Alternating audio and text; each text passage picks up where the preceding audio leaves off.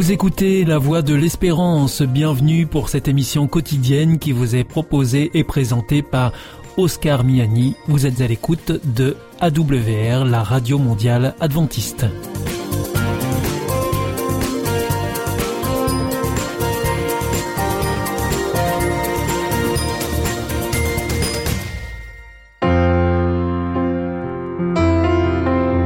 Rencontre autour de la parole. Une prédication enregistrée en public en l'église adventiste de Collonges sous Salève.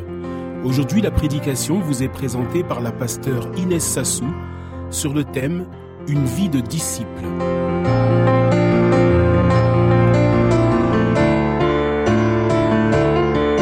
Alors je ne sais pas si un jour ou un autre, devant un monument ou devant quelque chose de la nature, par exemple devant l'océan immense, devant une grande montagne, si vous avez eu la sensation de vous sentir très petit devant cela.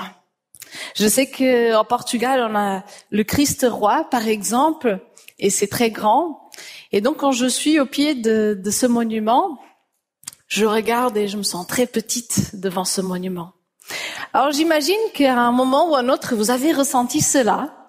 Et je sais que même quand je regarde des documentaires sur la nature, et il nous montre les planètes, l'univers. Et je me dis, euh, on est vraiment très petit devant tout cela. Et je me sens émerveillée parce qu'il y a un Dieu qui a créé cet univers.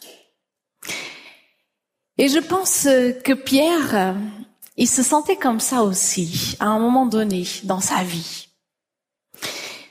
Vous savez, Pierre, à un moment donné, il avait déjà fait tout ce qu'il pouvait faire par ses propres moyens. Il avait pêché toute la nuit. Il n'y avait rien, aucun poisson. Je ne sais pas ce que cela veut dire d'être un pêcheur, je l'ai jamais fait. Mais j'imagine que pêcher pendant toute la nuit, faire tous les efforts possibles et à la fin du travail n'avoir aucun fruit, j'imagine que ce n'est pas très simple. Eh bien là, le matin arrive, et il y a Jésus qui est pas très loin, et qui lui dit, euh, Pierre, va jeter euh, le filet encore une fois.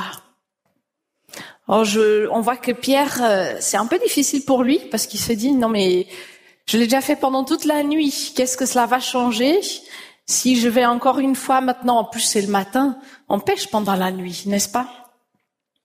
Mais il dit comme c'est toi qui me le dis je vais le faire. Et nous voyons euh, à la fin de cette histoire, il y a un miracle parce qu'il y a plein de poissons, on peut plus les contenir, ils débordent, on sait plus quoi faire. Et là, on peut encore se sentir très petit devant ce, cette personne, ce Jésus qui est en face. Luc 5, verset 8 à 11 dit, Quand il vit cela, Simon-Pierre tomba aux genoux de Jésus et dit, Seigneur, éloigne-toi de moi, je suis un homme pécheur. Car l'effroi l'avait saisi, lui et tous ceux qui étaient avec lui, à cause de la pêche qu'ils avaient faite.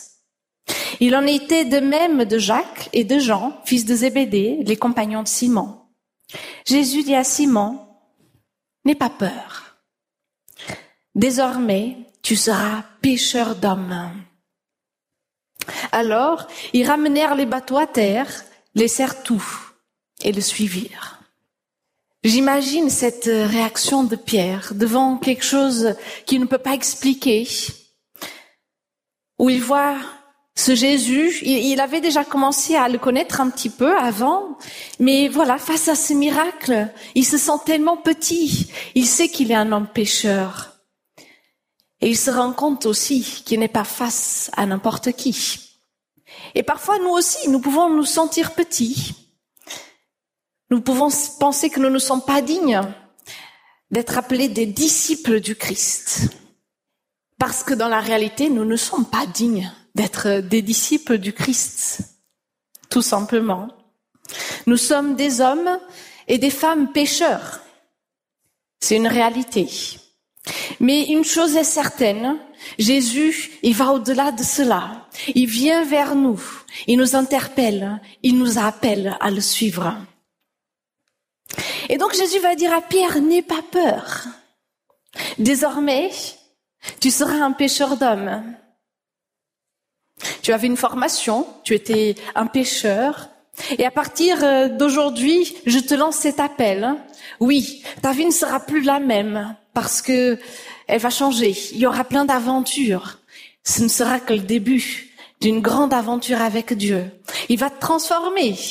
J'imagine que Jésus pense déjà à tout cela. Mais Pierre, il ne sait même pas encore tout ce qu'il va vivre avec Jésus et dans l'avenir. Mais au verset 11, même s'ils ne savent pas ce qui va se passer, nous pouvons voir qu'ils laissent tout pour suivre Jésus et aller là où Jésus les envoie. En Luc 14, versets 26 et 27, il dit, Si quelqu'un vient à moi et ne déteste pas son père, sa mère, sa femme, ses enfants, ses frères, ses sœurs, et même sa propre vie, il ne peut être mon disciple. Et quiconque ne porte pas sa croix pour venir à ma suite ne peut être mon disciple.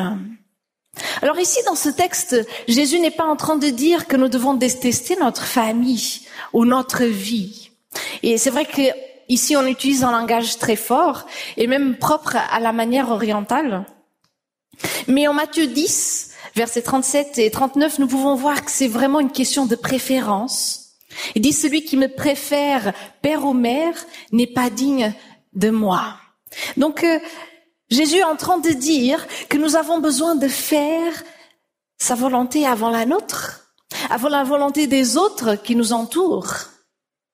Et vous savez, parfois la famille, ou souvent, a beaucoup d'influence dans nos choix, parfois quand nous sommes jeunes. Et si Dieu nous appelle, ce que Jésus est en train de dire, c'est que à ce moment-là, nous avons besoin d'entendre tout d'abord la voix de Dieu, de nous laisser guider par lui. Ça ne veut pas dire qu'on ne va pas entendre les conseils des autres. On va les mesurer, on va réfléchir, et après, on remettra cela en prière aussi. En tout cas, Jésus dit, si vous voulez être mes disciples, vous avez besoin de me mettre avant toute chose dans votre vie. Vous avez besoin de lâcher prise, de me faire confiance, de laisser certaines choses derrière vous. Et après, il dit, vous avez besoin de porter votre croix. Alors la croix, ce n'est pas juste euh, les problèmes des choses et les porter. En fait, la croix, c'est un symbole de mort. Ça nous montre que nous avons besoin de mourir pour notre ego, pour nous-mêmes à chaque jour, de nous donner à chaque jour à Dieu, de ne pas suivre notre volonté, mais suivre la volonté de Dieu. Et c'est vrai que cela, c'est pas toujours simple, mais c'est vital pour notre vie. Et on pourrait se poser cette question, mais pourquoi ferions-nous tout cela? Et 2 Corinthiens 5, versets 14 et 15 nous disent, l'amour du Christ remplit notre cœur quand nous pensons à ceci. Un homme est mort pour tous. C'est le Christ. Donc, tous participent à sa mort. Il est mort pour tous. Ainsi, les vivants ne vivent plus pour eux-mêmes. Ils vivent pour le Christ, qui est mort pour eux, et qui pour eux s'est réveillé de la mort.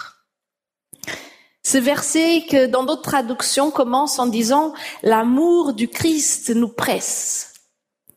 C'est la devise Explo et je me rappelle que quand j'étais Explo, je ne comprenais pas très bien ce que cela voulait dire. L'amour du Christ me presse. Mais voilà, c'était la devise quand on faisait euh, notre le changement de fruit de te suivre. Je, je laisse, voilà, on laisse les filets derrière nous d'entendre ses paroles hein, et de le suivre tout simplement. Et c'est vrai que parfois, il y a des, sacrifices à faire quand nous décidons de suivre Jésus, d'être ses disciples. Et Jésus ne le cache pas d'ailleurs. Il est sincère envers les gens. Et en Matthieu 8, par exemple, il dit, si vous voulez être mes disciples, en tout cas, sachez que je n'ai pas opposé ma tête. J'ai pas de maison. Voilà, ce ne sera pas toujours simple. Ce n'est pas, on va pas s'installer quelque part, créer un royaume. Parfois, il y aura des moments qui ne sont pas simples. Mais en même temps, sachez que c'est le meilleur choix que vous puissiez faire dans votre vie. Au moment où Jésus appelle ses disciples, où il fait ce miracle, la pêche miraculeuse, les disciples avaient déjà certainement entendu parler de Jésus. Parce que déjà, il avait commencé son ministère en Galilée. Et après, Jésus avait déjà guéri la belle femme, euh, la belle mère de Pierre. Donc, euh, ils avaient déjà vu certaines choses que Jésus avait opérées et fait et dit. Et s'ils pensaient que Jésus était spécial déjà, avec cette pêche miraculeuse, je me dis qu'ils se disaient, c'est certainement le Messie qui est devant nous. Ou en tout cas, voilà, c'est vraiment quelqu'un de très différent. Comment ne pas accepter l'appel de cet homme après tout ce qu'il a fait pour moi, pour nous? Et donc on voit qu'il y a une relation qui commence à exister entre entre Pierre, Jésus, avec ses disciples. Et il y a quelque chose qui est fondamental hein, dans notre vie de disciple, c'est d'avoir une relation avec Dieu. J'ai pensé à quelqu'un que j'ai besoin de son pardon. Et donc je confesse mon péché. Et Dieu nous pardonne, hein, reprendre. Et nous avons aussi besoin de l'Esprit de Dieu, de lui demander le Saint-Esprit. Et donc tout cela, ça fait partie de la conversion, où avant j'étais sur une voie, et après, avec l'aide de Dieu, je me remets sur une autre voie, complètement différente. Et dans cette période de conversion, ce que nous sommes en train de faire, c'est que nous sommes en train de choisir. Aujourd'hui, je choisis. J'ai devant moi deux choix différents. Et la Bible nous montre très bien que nous n'avons pas 30 choix différents. Soit nous choisissons de suivre Jésus, soit nous suivons, soit nous ne suivons pas Jésus, tout simplement. Donc voilà, nous avons besoin de choisir. Comprendre la présence de Jésus dans notre vie à travers le Saint-Esprit. Et à un moment donné, à travers tous ces choix, toutes ces expériences que nous faisons, en fait, nous décidons tout simplement de faire cette relation une relation authentique, une alliance publique. Et nous avons décidé de nous donner entièrement à notre Dieu à travers le baptême. Parce que nous l'aimons. Et nous avons compris tout ce qu'il a fait pour nous. Et puis nous avons besoin de son aide pour marcher dans l'esprit, parce que nous sommes des êtres humains, nous ne sommes pas parfaits. Et nous avons besoin qu'il puisse continuer de nous nourrir, de nous aider à cheminer avec lui. Et tout cela, c'est aussi à travers la prière. Et vous voyez, quand nous sommes en chemin de disciples avec notre Dieu, nous commençons aussi à aimer notre prochain d'une manière différente, parce que Dieu transforme notre cœur, notre regard change. Nous ne sommes plus seulement en train de regarder avec euh, un jugement, regarder, je sais pas, il y a tellement de manières différentes de juger l'autre. Mais Dieu commence à mettre dans notre cœur l'envie de, de sauver les autres, de participer avec lui à cette grande mission, d'encourager les autres aussi dans la foi, les, les aider à comprendre mieux qui Dieu est, à voir son amour, à comprendre aussi le prix du salut. Alors ce n'est pas, comme je disais, une liste ou un guide où on se dit oui, je suis au point 3 et toi, euh, ce n'est pas ça. Mais c'est pour dire que un disciple a besoin d'une relation avec Dieu. Luc 6, verset 40 dit, le disciple n'est pas au-dessus de son maître, hein, mais tout disciple bien formé sera comme son maître. Un disciple a besoin de passer beaucoup de temps avec son maître. pour pouvoir apprendre. Les disciples sont passés trois ans avec Jésus. Ils ont cheminé avec lui. Ils ont appris, et parfois on a même l'impression qu'ils apprennent pas grand-chose, parce qu'ils ont des questionnements, il y a des choses, parfois c'est pas très clair, et qu'ils n'osent pas trop dire. On voit parfois dans les commentaires qu'ils n'ont pas compris, mais qu'ils n'ont pas dit. Mais voilà, ils essaient de, de, comprendre ce que Jésus est en train de faire, pourquoi il est différent parfois des traditions, des choses que nous avons l'habitude de faire. Et nous avons besoin de cela aussi pour notre vie, de voir l'amour de Dieu, de le contempler et de finalement de ne plus résister à son appel, de pas faire barrière. Et nous voyons aussi en Jean 15 que le disciple va donner du fruit.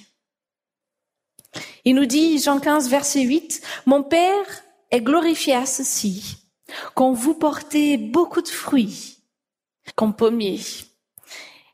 C'est tellement bon de pouvoir manger des bonnes pommes qui sortent des pommiers.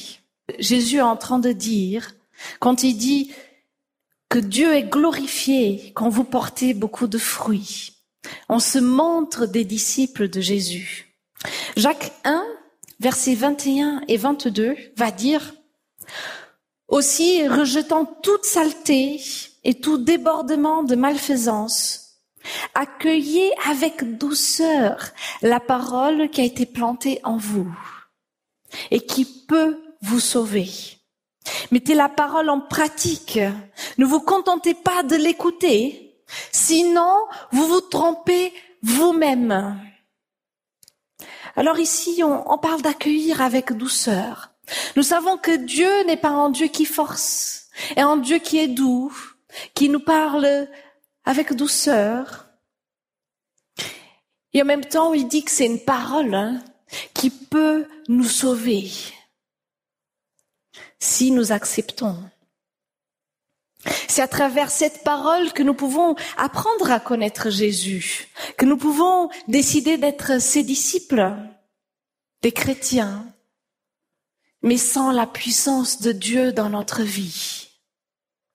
Si peut-être aujourd'hui je suis un chrétien, si peut-être aujourd'hui je suis un chrétien qui pour l'instant n'a pas expérimenté cette puissance, mais sachez que c'est possible de l'expérimenter encore. Parce que Dieu est celui qui envoie son esprit. C'est celui qui fait des miracles. C'est celui qui veut transformer nos vies. Un disciple se laisse renouveler par la puissance du Saint-Esprit. Il appartient au corps, à l'Église. Il est là pour construire, pour relever les autres, pour faire le bien, pour apporter la paix. Et en tant que disciples, nous sommes là pour prier aussi les uns pour les autres, pour accompagner ceux qui sont en difficulté. Notre présence est positive dans la vie des autres. Nous ne sommes pas ici pour casser, pour détruire, pour dire du mal, mais pour que Dieu puisse à travers nous agir. Les disciples ont compris que les enjeux sur cette terre sont éternels. Et ils ont compris aussi que la vie sur cette terre n'a pas la même signification si on ne vit pas avec notre Dieu. On a aussi compris que la vie est éphémère, tout passe. Et que finalement, tout ce que Dieu veut faire dans notre vie, c'est de pouvoir donner du sens à notre vie, de pouvoir nous envoyer dans un monde qui a plus tellement de couleurs, un monde qui est inquiet, un monde qui souffre et qui a besoin d'entendre parler de ce Dieu qui sauve. Va et raconte-leur tout ce que le Seigneur a fait pour toi. Jacques 2, versets 14 à 17 dit, Mes frères, à quoi servirait-il que quelqu'un dise avoir de la foi s'il n'a pas d'œuvre? La foi pourrait-elle le sauver? Si un frère ou une sœur n'avait pas de quoi se vêtir et manquait de nourriture de chaque jour, et que l'un de vous leur dise, allez en paix, tenez-vous bien au chaud, mangez à votre faim, sans leur donner ce qui est nécessaire au corps, à quoi servirait-il Il est ainsi de la foi. Si elle n'a pas d'œuvre, elle est morte en elle-même. Et au chapitre 1, verset 27, Jacques dit, la religion pure et sans souillure devant celui qui est Dieu et Père consiste à prendre soin des orphelins et des veuves dans leur détresse et à se garder de toute tâche du monde. Ici, Jacques nous montre que croire ne suffit pas. Notre foi a besoin de donner du fruit. Nous avons besoin d'agir pour les autres, être en action, de répondre aux besoins fondamentaux des démunis. Nous ne pouvons pas fermer les yeux à ceux qui souffrent. Mais nous avons besoin d'être prêts à faire des efforts pour les autres, à veiller sur eux, notre, nos voisins, nos collègues de travail, nos frères et sœurs en Christ. Et être au service signifie aussi de suivre cet exemple de Jésus. Un serviteur souffrant, celui qui s'est donné pour chacun, pour que nous puissions avoir l'accès à la vie éternelle. Ce ne sont pas juste des paroles, c'est une réalité et c'est la vérité. Et cette vérité, si vous venez vers le Christ, il peut vous sauver, il peut transformer vos vies.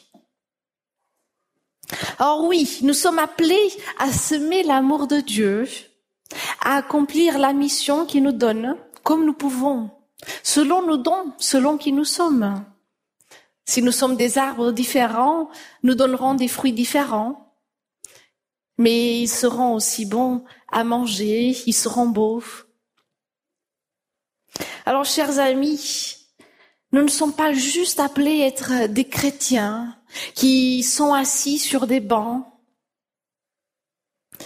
Nous sommes appelés à être disciples à passer de l'état de pécheur à l'état de pécheur d'homme. Et quand nous lisons la vie de Pierre, nous voyons qu'il y a eu des hauts, des bas dans sa vie. Mais il a continué de cheminer avec Dieu. Et quand on arrive au livre des actes, nous voyons que Pierre est complètement transformé. L'Esprit de Dieu a transformé sa vie. Il n'est plus exactement le même. Et ceci est l'appel pour chacun de nous. Dieu aimerait tellement faire tellement de choses dans nos vies, pouvoir agir de manière grande. Et parfois, de manière grande, c'est parfois nous aider à lâcher prise, c'est de nous aider à lui faire confiance malgré les circonstances. C'est de se dire, je ne comprends pas ce qui se passe aujourd'hui dans ma vie, mais puisque je fais confiance à ce Dieu qui est mon Dieu, qui a été là le passé et qui sera encore là aujourd'hui, je sais que ça va bien se passer, ou en tout cas qu'il va continuer de nous accompagner. Parce que Dieu est ce genre de Dieu qui est fidèle, qui ne change pas, qui nous accompagne. Alors oui, il veut que nous puissions vivre notre foi avec puissance, de pouvoir nous reposer en lui, de pouvoir vivre son amour et d'être apaisés, de pouvoir être des disciples avec la puissance de l'Esprit. Aujourd'hui, ce week-end, nous vivons un week-end de Pâques, un week-end qui nous rappelle tout cela, tout ce que Jésus a fait dans notre vie pour nous. Alors que nous puissions réfléchir au sens de ce que Jésus a fait, de ce que Jésus fait encore dans nos vies. Que nous puissions réfléchir à ce qu'il est en train de préparer pour nous. Parce qu'il va revenir. Et c'est ça la bonne nouvelle de Pâques aussi. Ce n'est pas juste cette mort et résurrection. C'est qu'avec cette mort et résurrection, il accomplira ses promesses et il dit, je reviens bientôt. Jésus est celui qui peut sauver, transformer et agir avec puissance dans nos vies.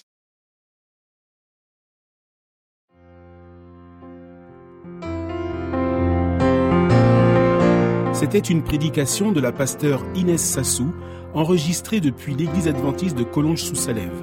Cette émission a été produite par Op Radio. Au nom de l'amour. Est-ce un nouveau film? Non, c'est le nouveau cours de l'IEBC. IEBC Oui, l'Institut de l'étude de la Bible par correspondance. Tu vas sur le site www.iebc.org et tu découvres tous les cours gratuits. Tu as raison, au nom de l'amour, ça vaut la peine. Ce cours m'a vraiment interpellé. www.iebc.org